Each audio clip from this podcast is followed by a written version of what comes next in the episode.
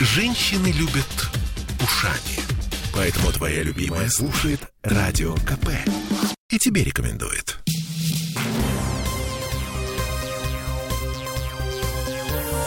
Темы дня.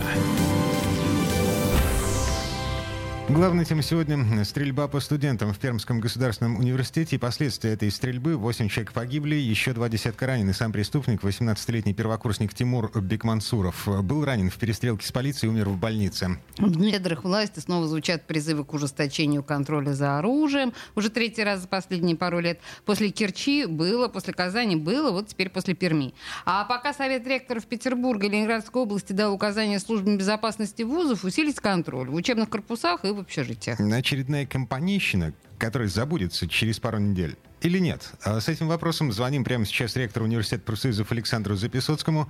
Александр Сергеевич, вы на связи? Да, я слушаю. Здравствуйте. Добрый день. А, мы тоже слушаем, слушаем вас. Смотрите, человек с оружием входит в здание вуза. А что может сделать а, охранник с учетом того, что оружия у охранника нет? Я вам скажу по этому поводу совершенно определенно. Охранник не может сделать ничего, а ВУЗ должен быть готов.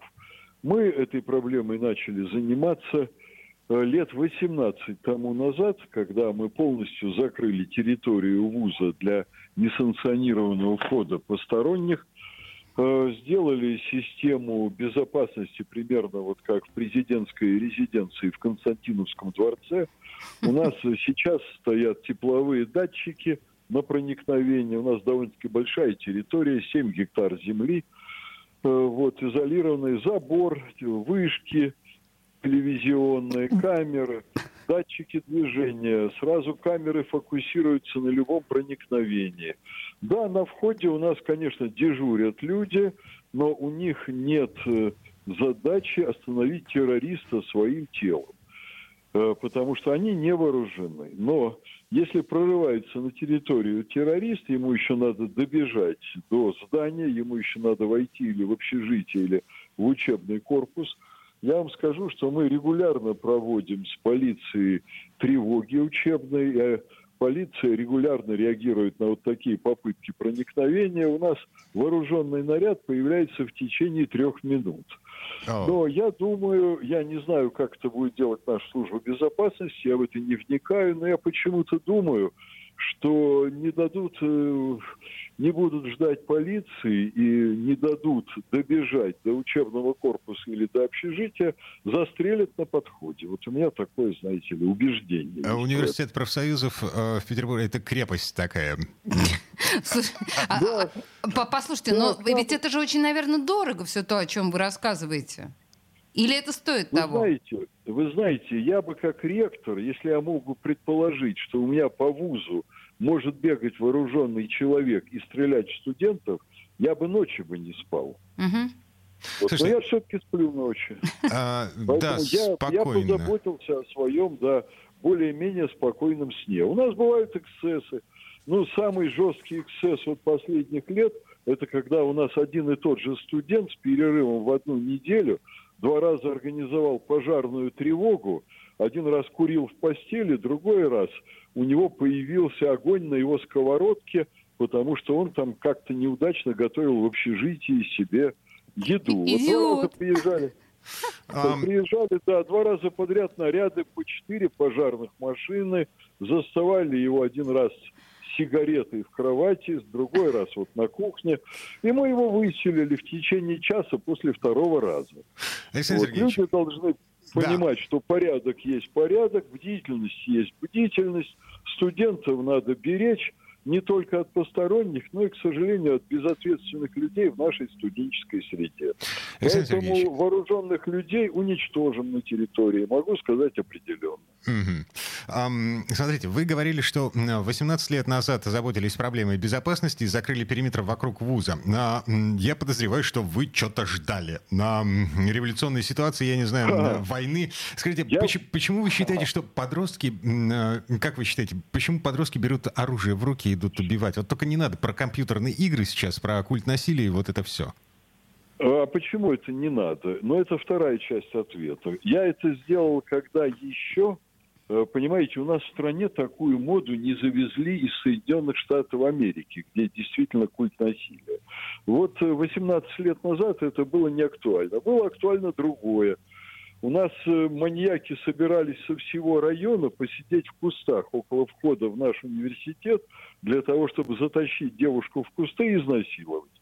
Вот у меня, к огромному сожалению, было два таких эксцесса – вот. А передо мной сейчас сидит профессор, один из самых уважаемых ученых нашего университета. Он в это же время пострадал, потому что бандиты думали, что у нас профессура получает невероятные деньги, они все непрерывно лежат у них в портфелях. И у нас на выходе из университета люди шли через довольно-таки большую территорию до автобусной остановки, их били по голове и сильно били, были проломленные черепа, хватали портфели и убегали. Поэтому у меня была задача прежде всего обезопасить территорию университета и обезопасить дорогу от транспорта, там освещенное место, до входа в ВУЗ, где у нас тоже теперь великолепное освещенное место. И мы еще договорились с администрацией района, они великолепно осветили путь от метро до университета. Вы знаете, над безопасностью просто руководство вузов должно системно, систематически работать. И вы, видимо, все-таки задавая свой вопрос, хотя вы обрезали мне рамки ответа, но я скажу, что у нас в стране, на мой взгляд, вот эта вся стрельба в учебных заведениях, она происходит исключительно из-за действий ваших коллег, которые показывают образцы вот этого поведения в других странах и в первую очередь в Соединенных Штатах. Потому что нельзя сильно возбудимым гражданам, которые обладают склонностями к противоправному поведению, проблемами с психикой. Вот это все показывать. В Советском Союзе были э, эксцессы, когда вот, ну, практически у меня в жизни были эпизоды, когда на моих глазах действовали убежавшие из армии люди с автоматами, стреляли, открывали огонь на поражение. Вот, но в средствах массовой информации никогда это не освещалось.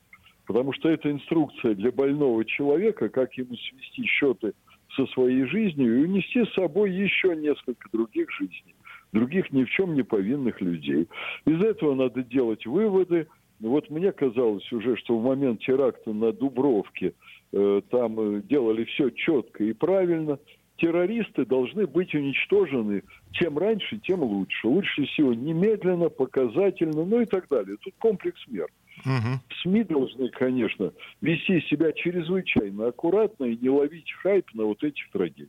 К сожалению, ну, как бы вакханалия продолжается. Александр Записовский был у нас на связи, ректор университета профсоюзов. Но мы выяснили, а, один из немногих вузов в нашем городе, по крайней мере, которые защищены по последнему слову техники. Ну, похоже, там действительно просто бешеная система безопасности. А глава Совета ректоров Алексей Демидов, который сегодня заявлял про усиление мер безопасности в петербургских вузах, заявил, что Э, вот это решение — это не временное усиление. А цитата по Фонтанке. После предыдущих трагедий был резко усилен так называемый перекрестное виде наблюдения, которое позволяет увидеть нештатную ситуацию еще до подхода к учебному корпусу. Есть система реагирования на тревожные сигналы. Длительное время идут постоянные проверки, тренировки. Норматив приезда групп задержания пожарных э, практически 2-3 минуты. Конец цитаты. В общем, эм, то, о чем в том числе говорил э, господин Записоцкий только что. Вообще тебе не кажется, что это довольно странно обезопашивать именно в этом направлении вуза? Потому что если ты прочитал запись записку самого вот этого шутера, то он рассматривал, куда пойти, в больницу, в кинотеатр, э, в школу. Mm-hmm. А, то есть а, совершенно не обязателен был вуз. И совершенно, то есть он в любое людное место готов был пойти. Почему нужно усиливать безопасность именно вузов? Um, знаешь, вот э, ключи лучше искать э, там, где светло, да, вот под фонарем. Ну, в таком случае нужно обезопашивать абсолютно все публичные места. Именно вот в, и, и в противном случае это пустые словословия, которые вот сейчас господин Демидов, тот же самый, да, извергает из себя. Потому что э, это могло произойти в кинотеатре. Мы же понимаем прекрасно, что эффект шутинга не привязан, по большому счету, к учебному заведению. Другой вопрос, что он привязан определенным образом к подростковому сознанию, и тогда они идут в школу и в институты. Но в данном случае этому парню, судя по его записке, да, последний, ему вообще было неважно, кого убивать. Он просто хотел убить как можно больше людей и пытался попасть в самое густонаселенное место. А, на самом деле я э, Записоцкому задавал вопрос про причины, по которым люди берут оружие в руки, в надежде получить э, один очень распространенный ответ. Я его слышал неоднократно, в том числе от э, ректора гуманитарного университета профсоюзов. Воспитание. У нас эм, катастрофическая проблема с воспитанием детей в школах, э, катастрофическая проблема с воспитанием детей в семье, катастрофическая проблема с психологией. Э, сколько психологов э, у нас обслуживает стандартную школу, в которой учатся там тысяча, полторы, две, три тысячи человек? Один, по-моему. Ну, даже меньше. Угу. Вот, полтора психолога на одну школу. Угу. Короче, и с этим тоже проблемы. Ладно, вернемся через пару минут. Темы дня.